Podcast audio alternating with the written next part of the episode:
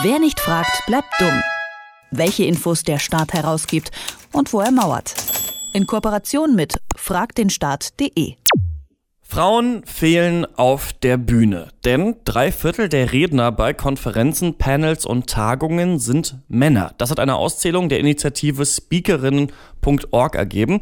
Sie untersuchten über 260 Konferenzen auf das Geschlecht ihrer Redner und deswegen haben sie die gleichnamige Internetplattform speakerinnen.org gegründet. Die kostenlose Datenbank vermittelt Frauen, die dann zu ihrer Expertise auf der Bühne reden und die man dann vielleicht anstelle eines Mannes buchen kann. Wir sprechen mit Maren Helsche, sie hat die Plattform mitentwickelt. Hallo Maren. Hallo. Warum ist es denn so wichtig, dass Frauen auf der Bühne reden? Ich glaube, es ist immer wichtig, dass verschiedene Menschen auf der Bühne reden, also dass wir möglichst viele Perspektiven und möglichst viele diverse Ansichten haben. Und wir sind der Meinung, dass Frauen genauso viel zu sagen haben wie Männer und deswegen finden wir, dass auch ähm, mehr Frauen auf die Bühne gehören. Wie ist es denn überhaupt zu dieser Auszählung gekommen? War das einfach auch ein Gefühl von euch, dass ihr immer nur Männer auf so Panels seht?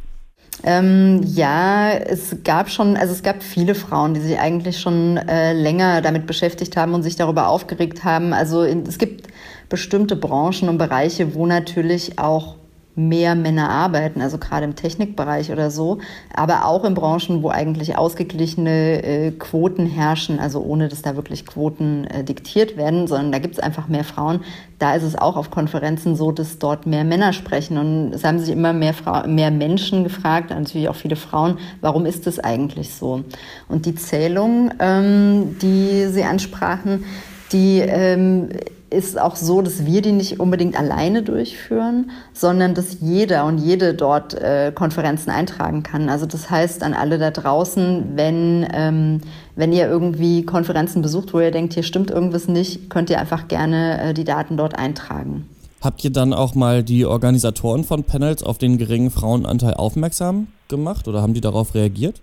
Also das passiert tatsächlich auch ähm, meistens nicht von uns selber, sondern äh, in unserer Community wird dann halt irgendwie viel, auch werden auch Konferenzorganisatoren angesprochen, aber wir machen das natürlich hier und da auch mal. Wir sind sehr aktiv auf Twitter und da gibt's natürlich immer unterschiedliche Reaktionen. Ne? Also manche ähm, sind recht pikiert und, und, fühlen sich angegriffen. Manche sehen es als konstruktive Kritik, aber die, ich nenne es jetzt mal Ausreden, weil ich glaube, tief im Innern, das ist eine Ausrede, die es dann immer gibt, ist, wir haben ja keine Frauen gefunden. Und das heißt, die versuchen sich natürlich zu verteidigen. Teilweise stimmt es sogar. Also teilweise sind Frauen äh, schwerer auffindbar oder schwerer zu motivieren, auf einer Bühne zu sprechen. Aber äh, im Großen und Ganzen kann man sagen, dass mit ein bisschen mehr Aufwand äh, dann auch viele Frauen gefunden werden können, die sich zu unterschiedlichen Themen äußern. Wie wurde sonst die Idee für eure Datenbank so aufgenommen? Haben sich da schon viele eingetragen? Ja, auf jeden Fall. Also wir haben, also wir sind vor drei Jahren gestartet und dadurch, dass wir das alle als Ehrenamtsprojekt äh, machen, ähm, haben wir da natürlich nur, können wir nur punktuell da Arbeit reinstecken, also auch in die Kommunikation. Und da waren wir und sind wir immer noch sehr, sehr positiv überrascht, wie viel Feedback da kommt, wie viel, also wie sich die Idee weiterträgt.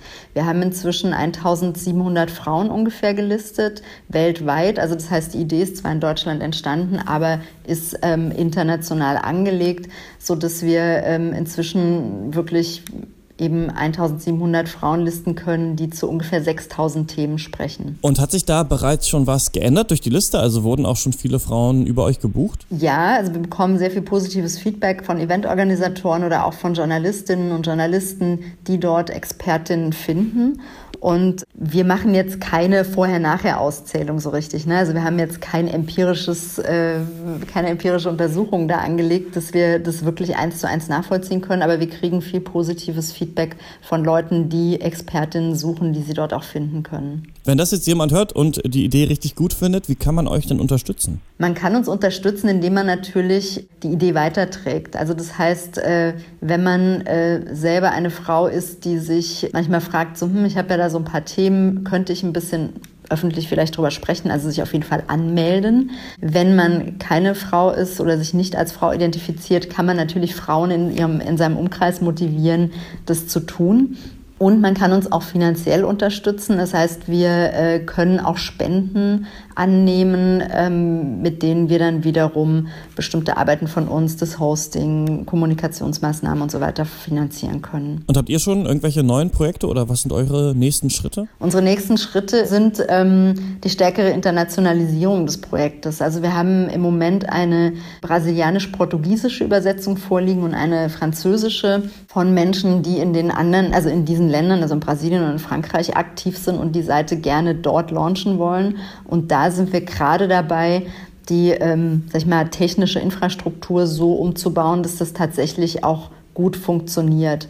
Und da werden wir gerade auch gefördert äh, über den Prototype Fund, der aus Geldern vom BMBF sich äh, speist, so dass wir gerade auch viel mehr Zeit da investieren können, um diese, sag ich mal, neue Struktur zu etablieren und zu programmieren. Männer werden immer noch bevorzugt als Experten für Konferenzen und Tagungen eingeladen. Maren Helsche und ihre Kolleginnen und Kollegen von speakerin.org wollen das mit einer kostenlosen Datenbank ändern, die Rednerin vermittelt. Und Maren hat uns gerade erklärt, wie genau die funktioniert und was ihre Ziele sind. Vielen Dank für das Gespräch, Maren. Sehr gerne.